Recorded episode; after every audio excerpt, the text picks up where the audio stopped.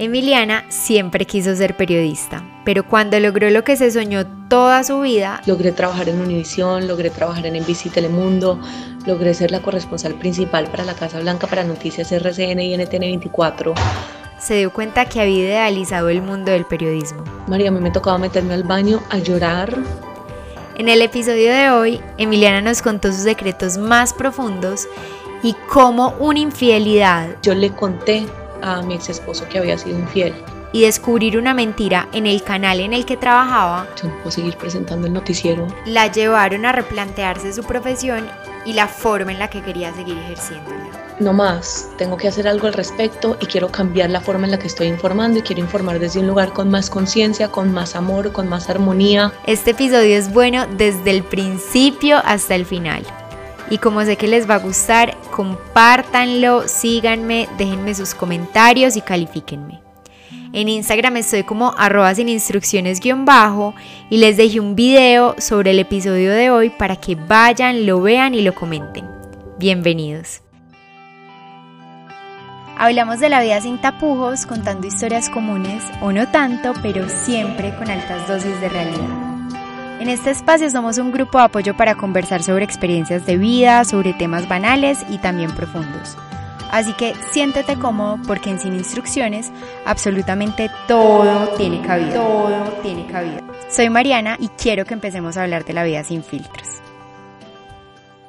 Me encanta tenerte acá porque tienes un montón de historias que le pueden servir a las personas que te vayan a oír. Y bueno, quiero empezar por la razón por la que decidiste renunciar a tu sueño de ser periodista para grandes canales de televisión y para la Casa Blanca.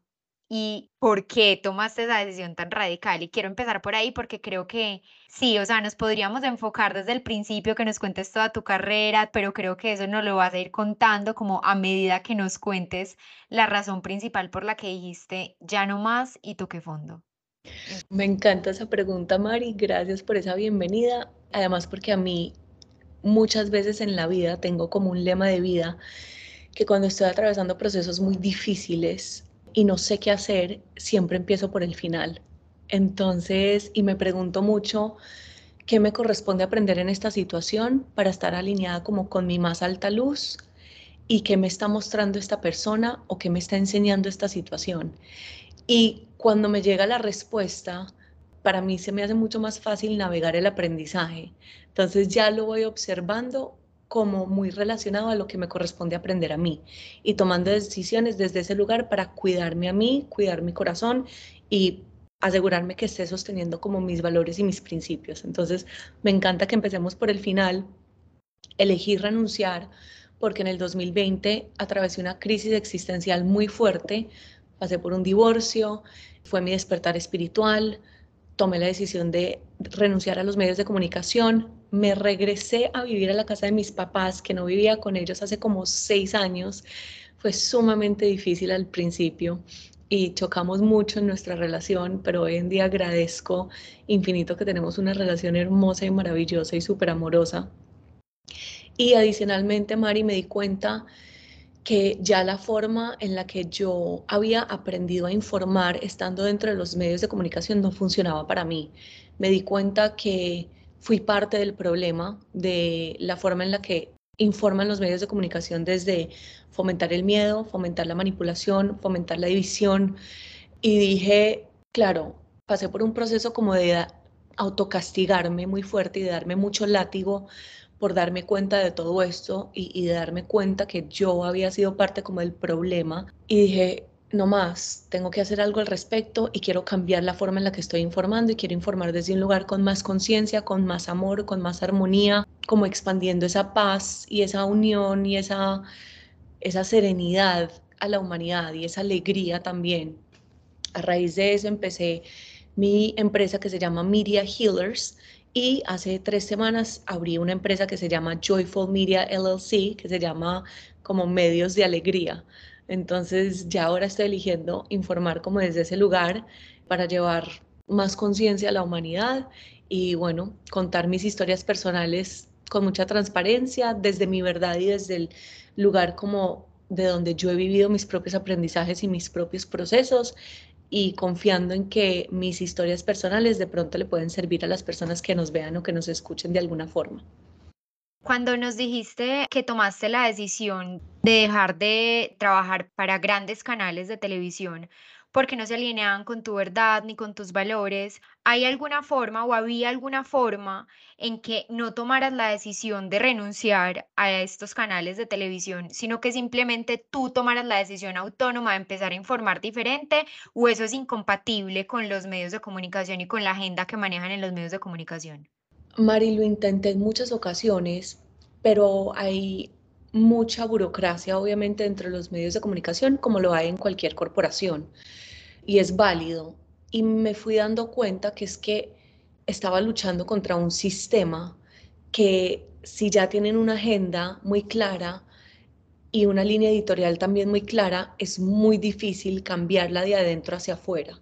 Y me fui dando cuenta de esto y la como la gota que derramó pues el, el vaso para mí fue uno de los medios de comunicación para los que trabajé, donde efectivamente sí me dieron la oportunidad de informar desde el lugar que yo quisiera y sí me dieron la oportunidad de montar como mi propio programa.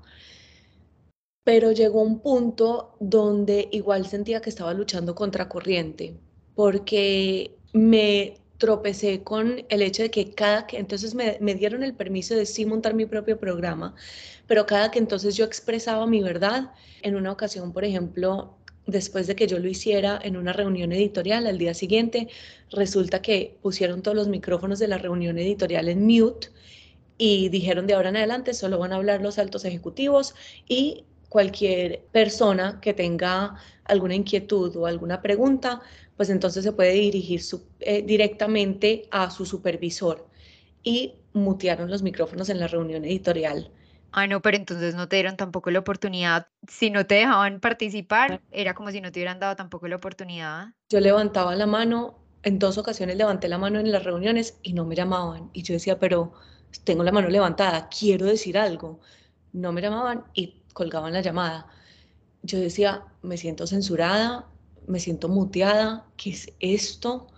No entiendo qué está pasando, sentí mucho miedo y yo dije, yo siento que yo no, pues este no es el lugar para mí, porque es que si yo no puedo expresar mi verdad y no puedo expresar mi voz sin estas trabas y sin un, sin un ambiente de aceptación y de mutua cooperación sin importar los diferentes puntos de vista, que eso es desde mi punto de vista es lo que nutre las reuniones editoriales, yo dije, este no es el lugar para mí. Entonces, ya ahí fue como que, no, de verdad, no puedo más, voy a renunciar y, y lo voy a hacer a mi manera, a mi forma, porque de verdad que me sentía completamente agotada, me sentía cansada, me sentía drenada. O sea, ese fue el hecho específico que te hizo tomar la decisión finalmente, o hubo otra cosa adicional. Múltiples, múltiples, o sea, historias tengo miles y de hecho, a medida que iba creciendo y avanzando en mi carrera, habían incidentes diferentes que me llevaron como a tomar la decisión de decir, ok, ya este canal no es para mí. Y entonces continuamente fui pasando de canal en canal con la esperanza y la ilusión de que de pronto iba a ser diferente en los canales en los que trabajaba. Y sí, mi situación laboral y mis condiciones iban mejorando mucho.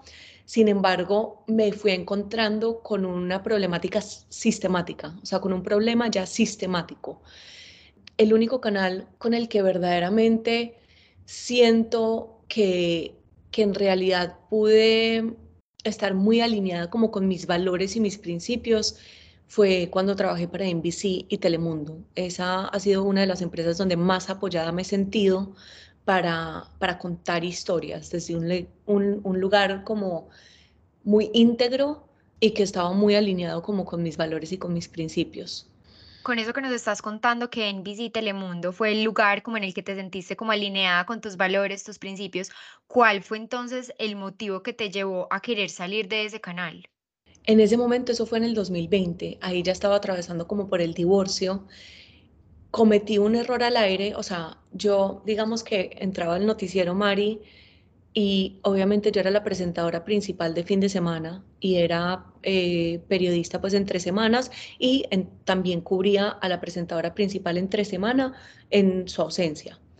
Y era un noticiero de media hora a las seis de la tarde y a las once de la noche. y yo estaba pasando por el divorcio, entonces estaba en una etapa de mi vida muy vulnerable, muy sensible y pretender al aire que todo está bien y sonreír y encima contar historias sumamente dolorosas, hablar de homicidios, hablar de deportaciones, hablar de desastres naturales, eh, de terremotos, de incendios. Eh, yo empecé como a cometer algunos errores al aire y yo era muy perfeccionista. Hoy en día como que he cambiado ese, esa mentalidad de pasar del perfeccionismo a la excelencia y me ha ayudado mucho como a decir, ok, me equivoqué, respiro y sé que di lo mejor de mí, sé que hice lo mejor posible y todo lo que estuvo a mi alcance y puse todos mis recursos como sobre la mesa para intentar hacer esto de la mejor manera posible y con excelencia. Y si fracasé en el intento, por lo menos sé que siento que lo di todo. En vez de intento ser perfecta y no me puedo equivocar, porque pues eso sería completamente inhumano. Todos es como que das lo mejor de ti y sueltas el resultado. Y, y ya digo, me digo a mí misma, eso es suficiente. Y Mari, yo llegó un momento en que yo entraba a presentar los noticieros de las 6 de la tarde y yo, digamos, tenía alguna conversación por mensaje de texto con mi ex esposo en ese momento y yo le pedía mucho a él como que por favor no me pelees antes de salir del aire, por, por favor, o sea, si me vas a pelear, que sea después de las seis y media de la tarde, sé considerado, tengo que salir al aire, tengo que sonreír. Y muchas veces como que peleábamos antes de salir al aire o pasaba alguna situación difícil María, a mí me tocaba meterme al baño a llorar y yo lloraba mis ojos y yo como que, pucha, ya, Emiliana, suéltalo, suéltalo, suéltalo, respira, listo, ya, todo va a estar bien, maquíllate y vamos al aire. Y aguantar las lágrimas al aire. O sea, muchas veces casi me quiebro en la mitad de los noticieros y yo era como conteniendo esas lágrimas y con una impotencia y con un dolor que me llevaron como a estar muy desenfocada, a estar muy deprimida y muy triste. Empecé a tomar pastillas también para la ansiedad. Em, me faltaba el aliento muchas veces y no podía respirar. De hecho, en un momento yo iba pues a muchas citas médicas y en un momento me dijeron, no, seguramente tienes asma y me medicaron pues con un eh, inhalador. Pero yo antes de salir al aire como que empezaba a tener esos ataques de pánico y de ansiedad y paraba de respirar y me acuerdo que yo me hacía con el inhalador y yo decía, esta mierda no funciona, esto no me está funcionando, o sea, esto no es asma, ¿qué, ¿qué me está pasando? Y eran ataques de pánico. Entonces ahí yo dije, como que en, en, en NBC, sobre todo la gota que derramó el vaso, fue un error que cometí al aire. Habían incendios masivos en California en ese momento eh, y era como alrededor de septiembre, noviembre y yo dije al aire que las autoridades estaban tocando de puerta en puerta para asegurarse que los residentes estuvieran bien. Y dije las autoridades de un departamento y las autoridades no, hace, no hacían eso en ese momento y menos las autoridades de ese departamento. Yo había leído mal la información y dije la información errónea al aire. Y nos escribieron los funcionarios de esa ciudad y de ese departamento, le escribieron a mi director de noticias a decir, y reportaron esto mal al aire, ¿qué pasó? Nosotros no estamos haciendo eso. Y mi director de noticias nos escribió como a todos un correo y yo me acuerdo que yo sentí que a mí se me derrumbó el mundo. Yo decía, Emiliana, este error es monumental. Yo, pues yo dije, yo no puedo seguir así. Es que si estoy cometiendo estos errores al aire y estoy dando información errónea porque estoy desenfocada, porque estoy triste, porque leía la información y no la procesaba, yo decía, tengo que renunciar, pues es que no, es que no puedo, mentalmente, emocionalmente, no estoy aquí, no estoy, estoy dando todo de mí y no estoy aquí. Y ahí hablé con mi director de noticias y le dije, mira, esta es la situación, esto es lo que está pasando, quiero decirte que lo he intentado todo, llevo ocho meses en terapia con sola y con mi ex esposo los últimos cuatro meses, no hemos logrado solucionarlo y yo no, yo no puedo seguir presentando el noticiero, pues Hubo un momento que pasé por una etapa tan oscura, Mari, que yo decía, llegué a tener pensamientos súper oscuros y yo decía, yo me quiero morir. Yo, es que yo no quiero vivir así, no puedo vivir con este dolor. Lo hablé mucho con mi psicóloga y ella me acompañó mucho en ese proceso a decirme tranquila, en este tipo de situaciones es muy normal que tengas ese tipo de pensamientos, pero todo va a estar bien, o sea, tranquila, Entonces yo ahí ya tomé la decisión y dije, necesito estar con mis papás, necesito estar en un espacio donde me siento segura, refugiada y donde me puedo recuperar de esto porque no puedo seguir trabajando. Evi, con el tema del divorcio que coincidió con el momento en el que también tocaste fondo en tu trabajo, ¿alguna de las dos cosas fue consecuencia de la otra? Es decir, ¿crees que decidir renunciar al trabajo fue consecuencia de tu divorcio porque estabas atravesando un mal momento o el trabajo también fue el que influyó para que tú tomaras la decisión de ya divorciarte? ¿O qué pasó en ti en ese momento? O sea, porque tomaste dos decisiones súper difíciles en muy poquito tiempo. Total, ambas cosas, o sea, y las dos están relacionadas. A ver, en mi divorcio veníamos peleando como durante el último año, antes de, casarnos. Fue una situación donde yo no me sentía escuchada, yo me sentía muchas veces rechazada, no estábamos conectando mucho en la relación y yo fui infiel en ese momento, Mari. Y yo le conté a mi ex esposo que había sido infiel. Intentamos como navegar ese proceso y no, no fuimos capaces, no fuimos capaces de superarlo. Y bueno, él tomó la decisión de irse de la casa y de firmar el divorcio. Y adicionalmente a eso, fue como ese despertar espiritual donde yo dije también, aquí tiene que haber algo más. Es que yo como que no me sentía plena ni en el trabajo ni en el matrimonio. Y ahí empecé como un proceso de introspección muy grande de cuestionarme todo, absolutamente todo, o sea, desde los valores que nos inculcaron en el matrimonio, los valores que nos inculcaron desde la Iglesia Católica, con papás muy conservadores y muy católicos, pero yo dejé de creer mucho en la Iglesia Católica como desde que tenía 13, 14 años. Hoy en día como que respeto el papel que ha jugado la Iglesia Católica, más no resueno como con la institución, pero sí creo en Dios y, y empecé a creer mucho en Dios y en los ángeles y en Jesús de hecho a raíz del 2020 y a raíz de esa crisis existencial. O sea, yo llegué a un punto tan bajo, tan bajo y toqué tanto fondo que una prima una vez me dijo, Emi, o sea, cuando tocas tanto fondo ya lo único que te queda es salir. Y eso a mí como que me prendió ese chip y esa llama de, sí, voy a salir. O si, si aquí existen Dios y los ángeles, pues entonces muéstrenme las señales porque es que me voy a morir, literalmente. Y hoy, hoy me río porque ya tengo el proceso muy integrado en mí, pero pues esto han sido dos años y medio de llorar mis ojos. Y con eso que nos acabas de contar y el tema de la infidelidad que tuviste con tu ex esposo, que además me parece muy valiente de tu parte que lo digas en este podcast, esa, esa infidelidad se puede traducir como una especie de no decir la verdad, ¿cierto? Y tú llevabas trabajando en medios de comunicación que lo que nos contaste ahorita era que no podías decir la verdad, sino simplemente seguir como las instrucciones que te dieran en el noticiero. ¿Qué se sintió para ti en el momento de poder decir la verdad en tu vida? Y ese fue el motivo que tú dijiste, listo, si yo puedo decir la, la verdad en mi vida, ya no quiero seguir diciendo más mentiras para el resto de la gente, o cómo se sintió para ti ese momento. Yo creo que esa pregunta es súper bonita porque ahí empecé ese proceso de introspección, de preguntarme mucho, ok, esto nos lo han inculcado durante toda nuestra vida, esto es lo que nos han enseñado, ¿cómo puedo desaprender todo lo que nos han enseñado y encontrar mi propia verdad?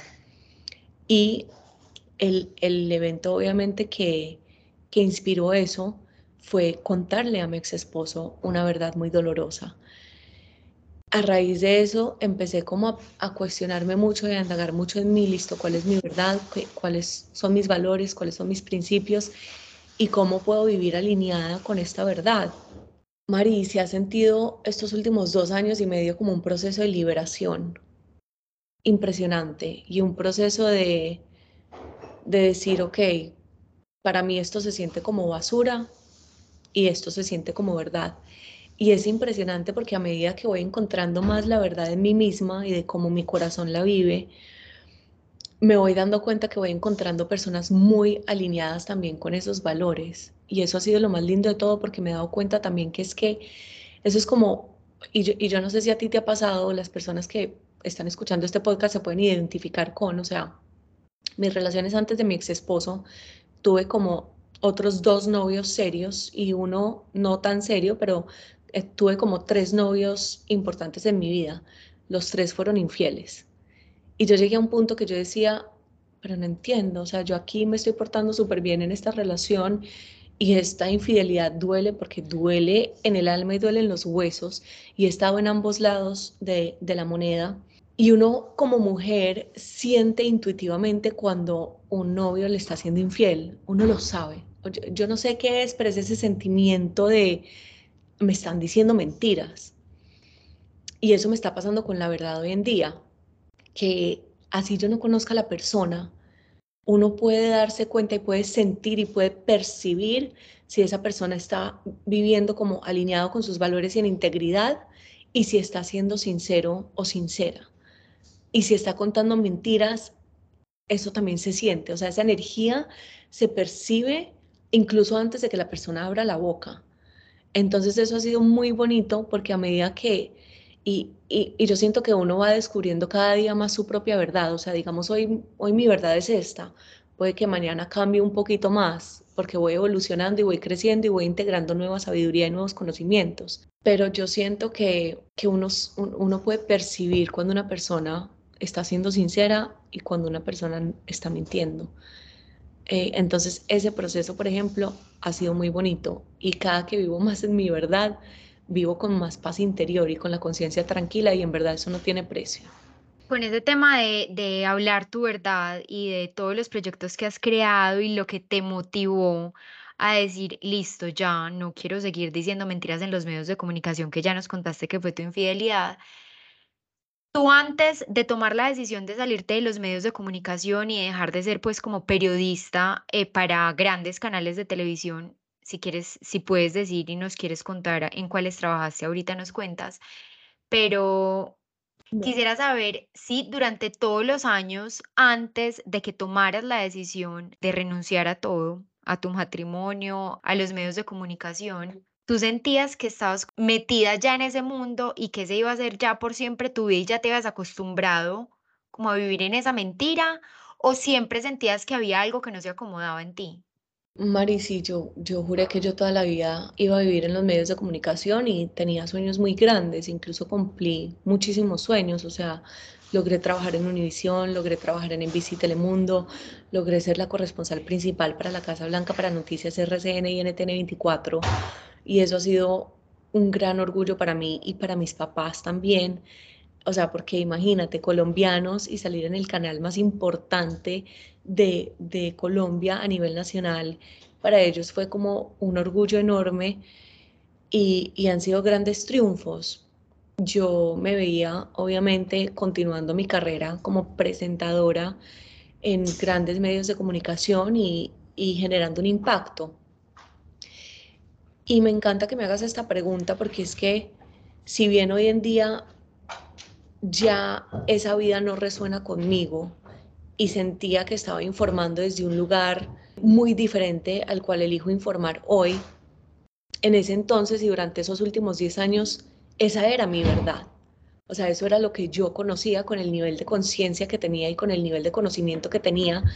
O sea, para mí los medios de comunicación y la forma en la que yo informaba, pues esa era mi verdad. Hasta que me empecé, empecé como en este despertar espiritual y me empecé a dar cuenta como que, Dios mío, no, hay algo más, si hay una forma diferente de informar y, se puede informar desde un lugar que sí unifique, que sí genere paz en vez de caos, eh, que sí genere armonía en vez de miedo, que sí genere eh, alegría en vez de, de tristeza, manipulación o control. Y empecé como a descubrir esa nueva forma. Pero quiero ser como muy empática conmigo misma y con mi proceso y muy compasiva porque para mí en ese momento y durante esos últimos 10 años, pues era lo único que yo conocía. Entonces, e, eso es lo lindo de irse transformando con los procesos, con los aprendizajes y con la vida, que es que cada vez elijo hacer las cosas con más conciencia y, desde un lugar muy diferente. No sé si eso te responde la pregunta, Mari. Sí, con lo que nos acabaste de mencionar sobre Tú siendo reportera para Latinoamérica en la Casa Blanca, ¿cómo fue eso? O sea, ¿cómo es ser reportera en la Casa Blanca? Y si nos puedes contar alguna experiencia que hayas tenido de reportar algo que no estaba bien para ti y en los mandatos de qué presidentes trabajaste en la Casa Blanca. Sí, mira, trabajé los últimos meses de la presidencia de Obama y los primeros dos años de la presidencia de Donald Trump. Entonces cubrí o sea, súper diferente las dos cosas. Totalmente, polos opuestos. Logré varios sueños. Pues el primero, antes de graduarme en la Universidad de Northwestern University, que es una de las mejores en Estados Unidos para periodismo, me gané una beca por mi cobertura y mi desempeño como estudiante cubriendo política. Como estudiantes nos daban acceso ya a la Casa Blanca, al Capitolio, entonces tuve la oportunidad de, mientras estaba estudiando, también cubrir la presidencia de Obama. Eso fue un logro gigantesco y un sueño cumplido.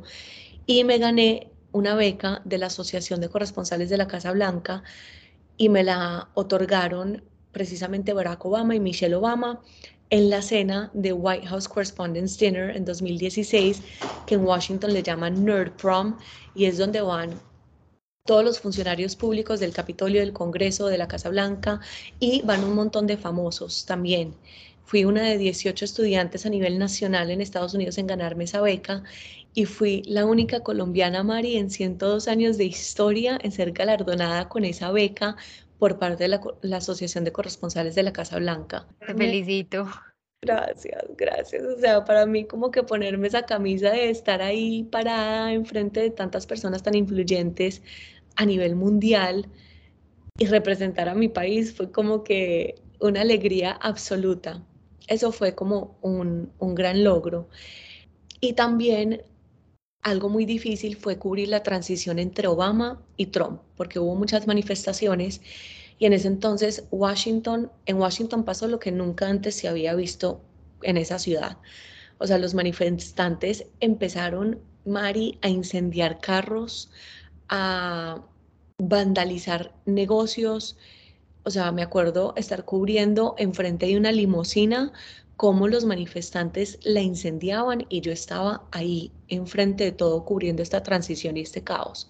Eso fue sumamente impactante y un poco traumático. Y adicionalmente, o sea, me sentía como muy orgullosa de estar cubriendo todos estos eventos y se sentía como una adrenalina impresionante y fue una cobertura muy diferente para ambos presidentes porque digamos que Obama tenía un orden y una estructura donde la agenda de la semana se enviaba un domingo y se seguía ese orden. Entonces uno podía prepararse con analistas, con la información, con investigación un poco más profunda para toda la semana para cubrir los eventos. En cambio, con Trump se enviaba una agenda, pero él tuiteaba algo y eso cambiaba completamente la agenda del día. Entonces, cada minuto cubriendo algo de Trump era como que podía cambiar todo. Entonces, ¿eso cómo funciona? Te interrumpo ahí porque me queda la duda, pues yo no sé nada del mundo del periodismo, pero eso cómo funciona, cómo así que les mandan la agenda del domingo de toda la semana. ¿Ustedes no van reportando diariamente lo que va pasando o cómo funciona? Sí, vamos reportando diariamente, pero por ejemplo, entonces si Barack Obama tenía reunión bilateral y se iba a reunir con algún presidente del hemisferio occidental, digamos, iba a ir Iván Duque, eh, por ejemplo, a, a intentar reunirse con él entonces ya nos enviaban como esa agenda bilateral de, porque esas reuniones obviamente de alto nivel se programan anteriormente y de hecho creo que Duque se montó a la presidencia después de, Obama. Eh, eh, no recuerdo bien las fechas, pero, pero sí, o sea, Duque no estaba en, los años de Obama. Eh, pero doy un ejemplo, entonces esas reuniones bilaterales de alto nivel ya se tenían obviamente preparadas con meses de, de anticipación. Entonces uno por lo menos sabía qué presidente iba a llegar y podía prepararse para esa reunión bilateral con la información correspondiente. Obviamente el día de la noticia, entonces pues si la reunión era un miércoles, pues nosotros sacábamos la noticia ese día, pero ya estábamos más o menos preparados y más o menos se sabía qué temas iban a tocar en la reunión. Entonces uno podía como prepararse de cierta forma y después de que ya terminaba la reunión, pues ambos presidentes hablaban y uno terminaba de complementar esa noticia y de sacarla al aire. Pero con Trump todo era un poco más caótico, entonces eso sí era sumamente estresante. De hecho, durante la administración de Trump y post administración de Trump, tengo muchísimos colegas que quedaron con estrés postraumático que teníamos ataques de ansiedad y de pánico antes de salir al aire porque decíamos, o sea, este hombre cambia la noticia cada minuto con la información que tuitea, o sea, él manejaba la pauta y manejaba la agenda empezando a tuitear a las 6 de la mañana. Entonces nos ponía a todos a, a correr y a estar como pendiente de si un minuto tuiteaba, no sé, respondiéndole a Kim Jong-un, te voy a responder con misiles también, que solía suceder un viernes a las 7 de la noche, que le daba por tuitear eso, entonces a uno le tocaba cancelar todos los planes que tenía el viernes para salir corriendo a la Casa Blanca, porque Trump tuiteó, Kim Jong-un, si lanzas otro misil, entonces yo también te voy a responder con fuego. Y era como que, Dios mío bendito, ok, este hombre, listo. Entonces todos respondíamos, íbamos a la Casa Blanca entonces, Mari, durante la administración de Trump, yo no tenía vida, yo no tenía vida y, llegó un momento que dije, no puedo más, esto no es sostenible a largo plazo, ya cumplí muchos sueños, ya.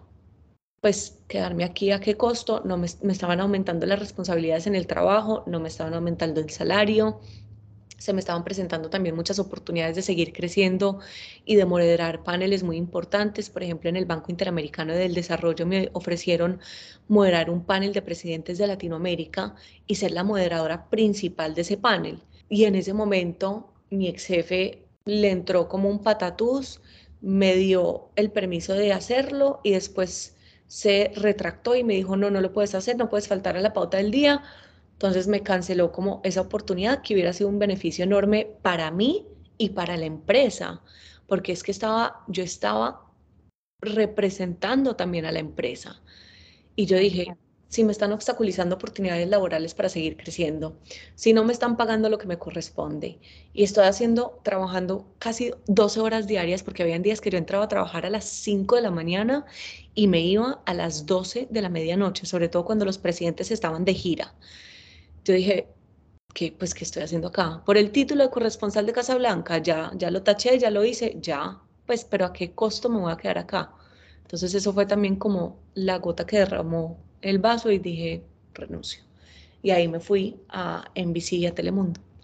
Emi, hay un tema que me parece muy curioso en, en el mundo de, de, la televisión, pues digo que me parece curioso porque es algo que se ha vivido por muchos años, pero hace apenas un par de años salieron con el movimiento Yo también, pues que, que significa yo también he, he, sufrido algún tipo de acoso laboral o acoso de cualquier tipo. ¿A ti durante tu carrera como periodista te tocó o sentiste algún tipo de acoso por parte de, de alguien? Totalmente, Mari, durante todo el transcurso de mi carrera. O sea, tanto que llegó un momento donde lo normalicé y no es normal.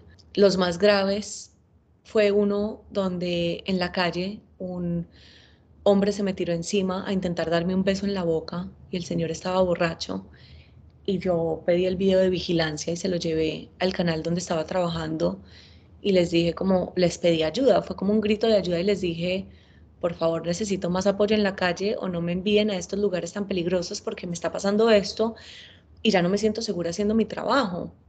Sobre todo porque la audiencia también empieza a reconocerte en la calle y a los lugares donde yo iba muchas veces eran lugares donde habían homicidios, donde estaba muy presente la Mara Salvatrucha, que es la pandilla más grande, creo que a nivel mundial y más influyente en Estados Unidos, y es una pandilla que tiene mucha influencia en Washington.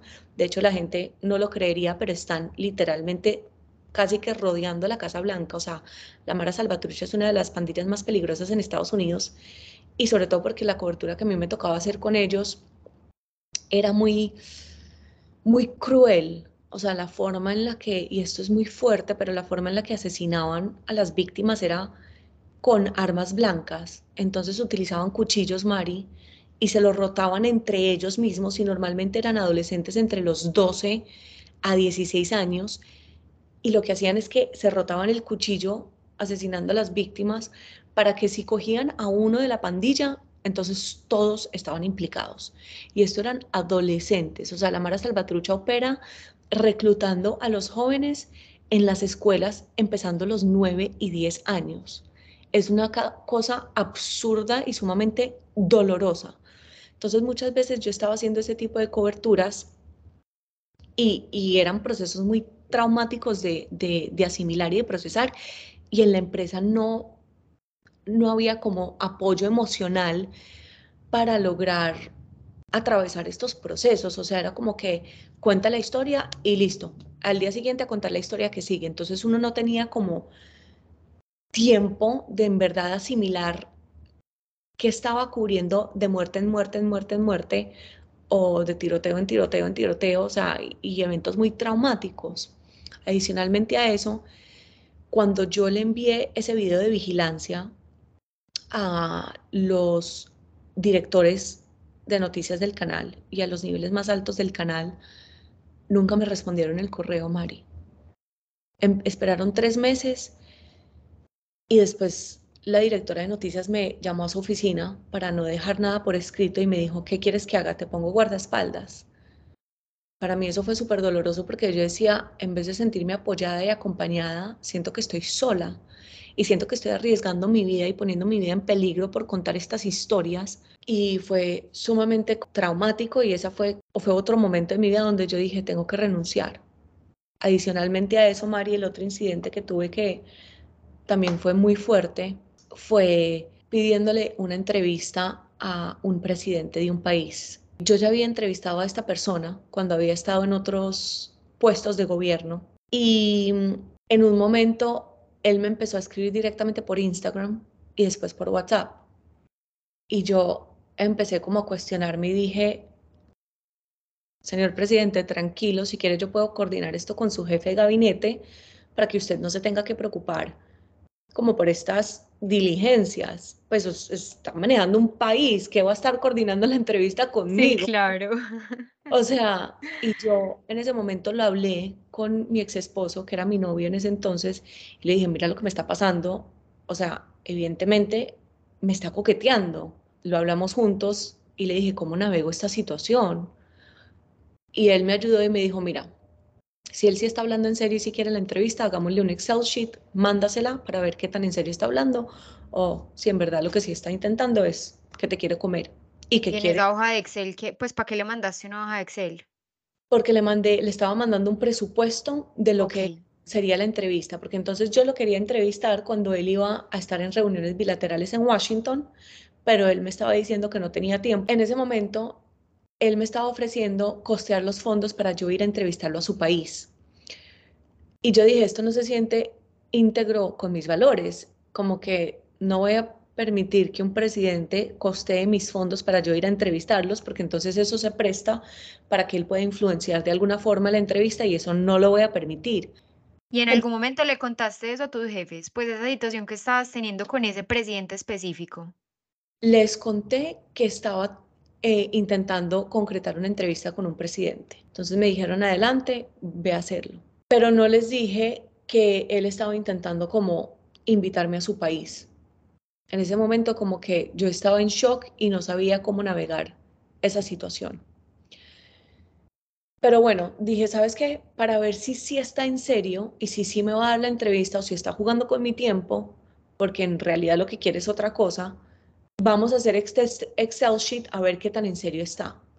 Igual yo no iba a permitir que él costeara ese viaje, sino que yo más bien iba, ya cuando lo tuviera como concretado, entonces iba a hablar con los jefes de misión y les iba a decir, tenemos esta entrevista concretada, pero me está pidiendo que viaje a su país, qué equipo tenemos para viajar a entrevistarlo. Y Mari, ya cuando le mandé el Excel sheet, ahí todo se bajó. O sea, eso fue como que él se dio cuenta como, mira, yo estoy hablando en serio y esto es laboral y aquí esto no va a avanzar si no es profesional. No te confundas. Y pues hoy en día me siento muy orgullosa de contarte que nunca conseguí esa entrevista y nunca la logré. Porque evidentemente pues él quería otra cosa y, no, pues yo no, pero de, de esa forma. Sí, muy, muy tenaz tener que atravesar por esa situación que, pues, que yo creo que nos permea a muchas mujeres en, en los diferentes puestos que, que se ocupan, pues. Y dentro de tu trabajo, ¿alguno de tus jefes o alguien en algún momento sentiste acoso o sentías que tenías que hacer algo diferente para poder ascender a algún puesto o cómo funcionaba? Gracias a Dios, Con mis jefes no, nunca sentí eso. Lo que sí me pasó una vez también fue en un casting. me hicieron un casting en cámaras también para trabajar en otro canal y, y la persona que me hizo el casting me dijo, bueno, si este trabajo no te sale, pues de pronto una salidita tú y yo. Y yo como que, ¿qué? no entiendo. ¿Y uno qué hace ahí? ¿Y uno qué hace ahí? Pues te cuento que también me siento orgullosa de que nunca me dieron ese trabajo. Siquiera. o sea. Si hiciera, si en la entrevista. Y no dieron el trabajo, pues no sé qué pasó ahí, pero uno, o sea, ni siquiera voy a asumir, pero son cosas que uno como que intuitivamente dice, ¿sabes qué? Sí, no es tu lugar, no, es tu lugar. Sí, o sea, entonces, lo que me llega como decir en este momento que he aprendido últimamente es que como que mi cuerpo no está a la venta para avanzar en mi carrera laboral. Simplemente no. De acuerdo. Emi, frente a las situaciones difíciles que te tocaban asumir y también súper alineado con el tema de contar la verdad, ¿en algún momento de tu carrera supiste o te enteraste de alguna verdad que no podías como hablar? Y en caso de que sí, ¿cómo lo afrontaste? ¿Cómo lo afrontaste con tus jefes? ¿Cómo lo afrontaste tú?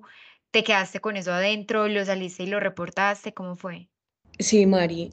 En un canal en particular sentí que estaban pasando cosas que no estaban como alineadas con mis valores y en un momento escuché eh, a uno de los jefes máximos salir de una reunión preguntando como cuánto estamos mintiendo y estaban hablando de unas encuestas eh, para las elecciones presidenciales en Estados Unidos.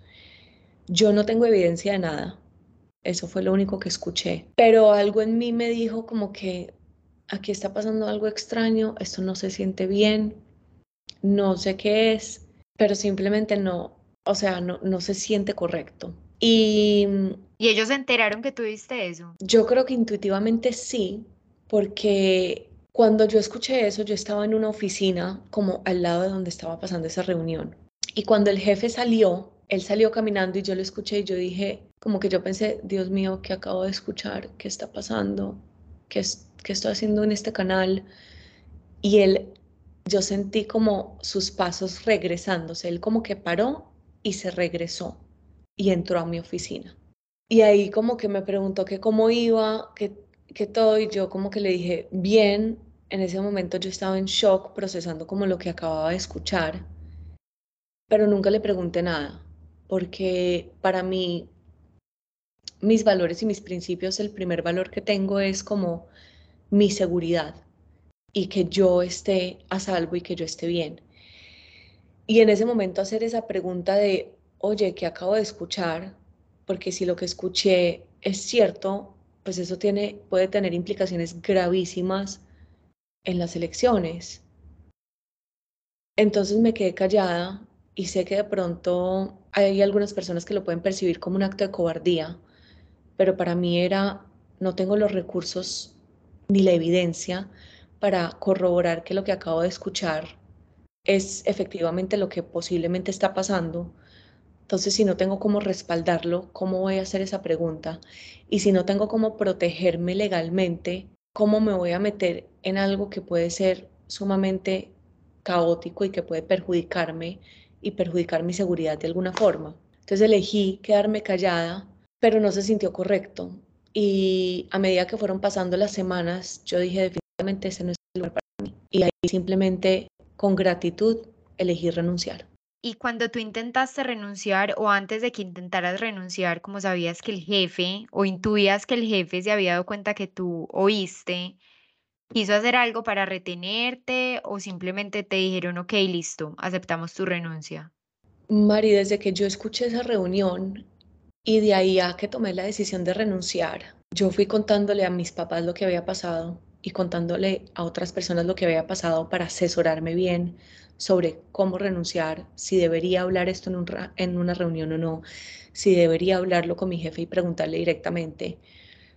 Y llegamos a la conclusión de que, de que no, no era el momento de hablarlo con él ni de hacerle la pregunta, precisamente por, por protegerme y cuidarme a mí.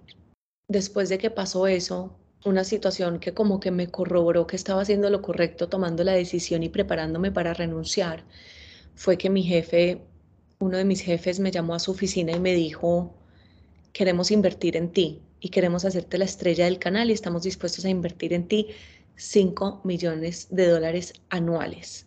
Y queremos que firmes un contrato a 13 años. En ese momento yo dije, yo lo primero que pensé fue, no, no le voy a firmar mi alma al diablo, gracias, pero no. Y le dije, no creo que pueda hacer eso. Y después él lo bajó a, bueno, ¿y qué tal tres años? Y yo me sentí súper abrumada en ese momento, sentí pánico, pero yo decía, no, o sea, mi, mi cuerpo y mi alma y todo gritaba, no. Y le dije, déjame pensarlo por favor, pero yo no creo que yo me pueda comprometer con eso. Y él me dijo como que, ok, piénsalo. Pero dije, ¿sabes qué? O sea, mi integridad y mis valores no están a la venta, mi silencio tampoco. Eventualmente yo tengo que expresar y contar esta historia porque es mi responsabilidad como periodista, como comunicadora, contar que estas cosas pasan. Y no lo juzgo a él, entiendo que si hizo lo que hizo, probablemente, obviamente, él también estaba intentando protegerse él, pero ahí fue cuando yo dije definitivamente, mis valores no están a la venta y yo no correspondo en este lugar. Y, me toca renunciar. Yo lloré mis ojos antes de tomar esta decisión, aparte porque obviamente 5 millones de dólares le pueden solucionar a uno mucho la vida, todo, o sea, y más cuando no sabes ni para dónde vas y no sabes si tu emprendimiento va a salir adelante. Y ahí ya habías empezado tu emprendimiento. Ya había empezado mi emprendimiento, pero Mari, mi emprendimiento todavía no me da suficiente dinero para comer. Entonces, ser fiel a mí misma, a mis principios, a mis valores, sintiendo esta incertidumbre económica cuando llevo como los últimos tres años con una inestabilidad económica muy fuerte, es como, Dios mío, por favor ayúdame, ayúdame porque es que siento que lo he hecho todo, siento que me has puesto todas las pruebas para corroborarte y mostrarte que sí voy a vivir en integridad y, y alineada con mis valores, pero pues ayúdame económicamente porque necesito respirar y necesito esa estabilidad económica para salir adelante. María, eso ha sido lo más difícil del, de mi emprendimiento, o sea, como... Sí, cuando ya lo has hecho todo y no sabes la vida que más quiere de ti. Literal, y giving up that economic stability, como que con ese, con ese paycheck semanal o, o, o biweekly, o sea, como ¿Sabes qué? Dios, aquí estoy, me rindo. Por favor, guíame, muéstrame el camino por mi bien superior y para yo poner todos mis dones y talentos al servicio de la vida y de un bien mayor, pero no sé qué más quieres de mí, porque lo he dado todo, lo he dado todo. Yo creo que eventualmente la vida le, le termina uno mostrando el camino y todo va llegando. Entonces, Emi, confía, confía que, que todo va a pasar. Total, total. Cuando tú dices que decidiste renunciar a todo para hablar la verdad, ¿cómo funciona eso? O sea, ¿cómo estás ahora reportando tú la verdad? Aquí conversando contigo es un paso. O sea, esto es una de las entrevistas más lindas, pues eh, de hecho es la entrevista más linda que he hecho en mi vida, Mari, porque... Qué honor, gracias, Demi. Tienes un espacio hermoso, me has dado la confianza y un espacio seguro y sagrado para yo compartirte todo esto tan vulnerable, tan mío y que lo estoy hablando por primera vez en público. Y empieza con entrevistas así, con este espacio sin instrucciones contigo y confiando plenamente en que estoy contando mi historia, estoy contando mi verdad, estoy contando lo que he vivido, sin culpar a nadie, sin señalar a nadie, sin difamar, a las personas porque siento que todos somos seres humanos y todos estamos haciendo lo mejor que podemos con el conocimiento que tenemos y vengo, vengo en paz. Y si mi proceso personal le sirve a las personas, pues bienvenido sea. Pero aquí mi intención es, a través de mis palabras, generar armonía, paz, más amor, más conciencia, entendimiento de que estas cosas pasan y de que yo elijo tomar el aprendizaje y elijo el amor cada que puedo. O sea, ¿qué me, qué me está enseñando esta situación y cómo puedo navegar esto a través del amor y de la armonía y de la paz? Y mira que hay algo muy lindo, Mari, si me que me ha enseñado la vida que parte de este aprendizaje también de renunciar, por ejemplo, a ese medio de comunicación donde me ofrecieron los 5 millones de dólares, la vida me enseñó que yo literalmente en esa época fui, sentí que fui al infierno. O sea, yo me estaba muriendo por dentro. Y llegaron personas muy hermosas a mi vida, yo siento que fueron como ángeles que me ayudaron a rescatarme literalmente y a salvarme de esa situación, porque yo no podía sola. O sea, yo me estaba físicamente, mentalmente, emocionalmente y espiritualmente muriendo. Es que uno muchas veces no puede solo. No, y necesitamos apoyo, necesitamos necesitamos terapia, necesitamos amigos, familia, papás, protección, o sea, amor, amor, amor, amor, amor y conexión humana para navegar esos procesos que son los más duros y los más dolorosos. Y esa situación me enseñó, primero, que mi papá me hizo un comentario muy lindo que me dijo como que, pero es que nadie vive de los valores. Y yo como que, yo sé, papá, pero sabes que mi alma sí se nutre de los valores y mi conciencia también. Y si mi conciencia no está en paz, yo no tengo vida. Entonces, ¿para qué quiero vivir si no siento que mi conciencia está en paz y está tranquila? De acuerdo. Entonces la conciencia sí vive de los valores. Puede que económicamente yo no, porque pues no, todavía no estoy viviendo de mis valores. No, mejor que dormir en paz por lo menos. Total, total. Y adicionalmente fue muy lindo porque la vida también me mostró todo lo que no funciona para mí y cómo puedo elegir hacerlo diferente. Agradezco ese aprendizaje, fue muy doloroso, sentí que literalmente estaba en el infierno y gracias a Dios tuve personas que me invitaron a eventos en ese momento. Literalmente me rescataron, o sea, me rescataron. Y, y amor a mis papás que me dieron un nido y un refugio para acompañarme en procesos muy difíciles mientras yo también lograba salir adelante. Y yo siento que hoy como que lo único que siento con, con ese aprendizaje es gratitud, porque es que el dinero, el dinero no es todo en la vida, sí es muy importante, pero para mí vale más tener la libertad de poder expresar mi verdad sin sentirme censurada. O sea, y ojo, quiero ser muy clara con que yo nunca reporté al aire algo con lo que no me sentía íntegra. Eso sí quiero, quiero dejarlo súper claro que yo al momento de reportar algo al aire era porque lo sentía como verdad y hacía un trabajo muy diligente de reportar los hechos así digamos en una época trabajé para Univisión y obviamente Univisión tiene una línea editorial muy protectora, activista y defensora hacia los inmigrantes. Yo estaba alineada con eso porque yo fui inmigrante, yo soy inmigrante en este país. Pero tu libre expresión no tiene precio, Mari. Y yo me he dado cuenta que la medicina para mi depresión, porque he atravesado por procesos muy dolorosos de mucha depresión, porque soy una mujer muy sensible, es mi libre expresión. Y eso no lo pueden comprar. Nadie, nadie lo puede comprar. Eso no vale ni 5 millones de dólares al año. No lo vale. O sea, es que mira esta alegría, esta sonrisa te lo dice todo. Mis valores principales son la verdad de mi alma, mi transparencia y mi responsabilidad. Y tengo la libertad a través de mi propio podcast, The Awakened Journalist, de hacerlo diferente y de contar mi verdad de una forma que está alineada con todos mis valores y con todos mis principios. Y la gente que resuene con mis valores y mis, con mis principios va a llegar a escuchar y a ver mi podcast. Así es. Emi, ya para ir cerrando, en esos tres años de oscuridad profunda que nos contaste que has atravesado, ¿cuál ha sido el consejo que más te ha servido para atravesar esos momentos y que de pronto nos puedas compartir por si alguien está pasando una situación también súper oscura en su vida? Ay, un consejo que me marcó, tengo muchos, tengo infinitos, pero un consejo que me marcó mucho recientemente, Mari, es una amiga me dijo, yo siempre voy a donde me celebran. Y eso me marcó porque yo dije, total, hay que ir a donde te celebran, o sea, donde te felicitan por todo lo que has logrado, por todo lo que has transitado, porque ahí está tu familia. Y, es súper simple, pero es súper poderoso, o sea, ve a donde te celebran. De hecho, atravesando esos miedos antes de lograr expresar mi verdad. Y te cuento una de las historias brevemente que es que me está llegando en este momento, que, que me estoy acordando. Y es que Mari, yo después de despertar en el 2020, en verdad empecé a creer mucho en Dios, empecé a creer mucho en los ángeles porque tuve tantas experiencias y vi tanta evidencia que ya se volvió algo innegable en mi vida.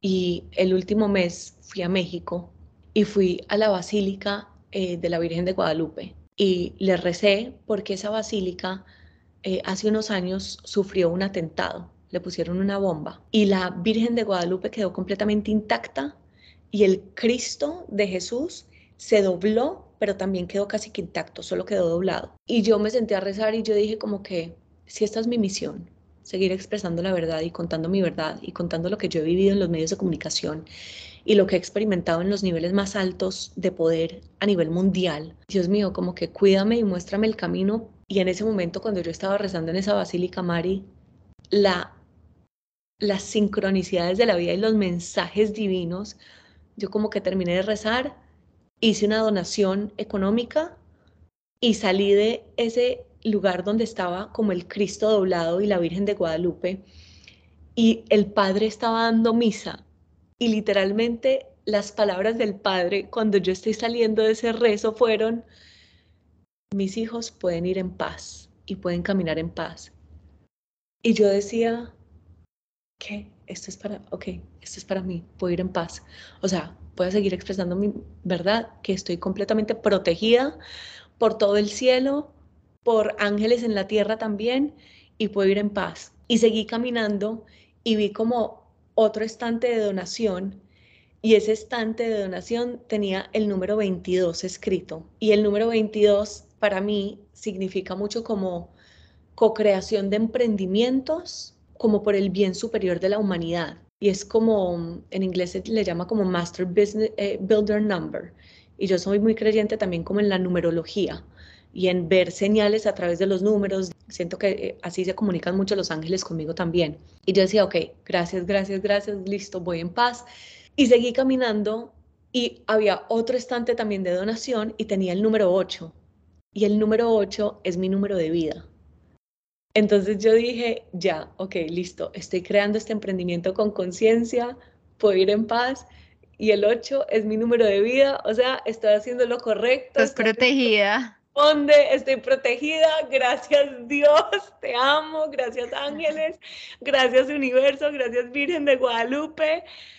Ya estoy protegida, mi familia está protegida porque esa fue la intención que yo puse como en ese estante de donación, o sea, protege a todos mis aliados, a toda mi familia, a toda la gente que me va a apoyar en esta misión y, y yo lo hago. O sea, y yo me armo de valentía, de valor y de coraje para contar mis historias, y, me entrego en plena confianza de que soy un instrumento para que Dios trabaje y opere como a través de mí con todas mis acciones. y aquí estoy, Mari, en tu podcast, contando mi historia y, o sea... Gracias. Tus historias de hoy son muy inspiradoras para todas las personas que seguramente te van a oír y espero que este podcast le llegue a muchas personas que estén atravesando por una situación difícil o parecida a la tuya. Gracias, Emi, por abrirnos las puertas de tu corazón, por hablar de temas de los que nunca habías hablado.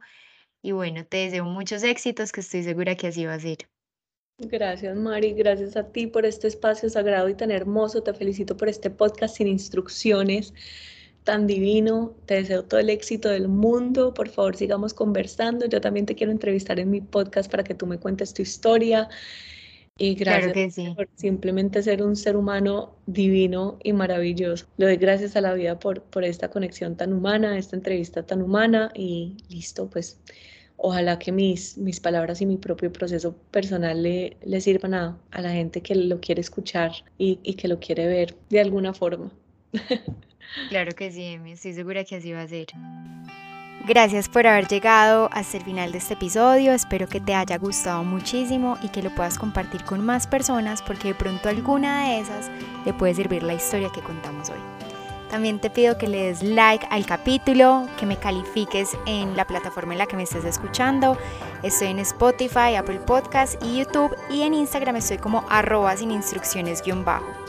Y también si tienes alguna historia o alguna recomendación de historia que quieres que traigamos en un futuro, no dudes en escribirme por Instagram y haremos todo lo posible para traer esa historia en un próximo capítulo.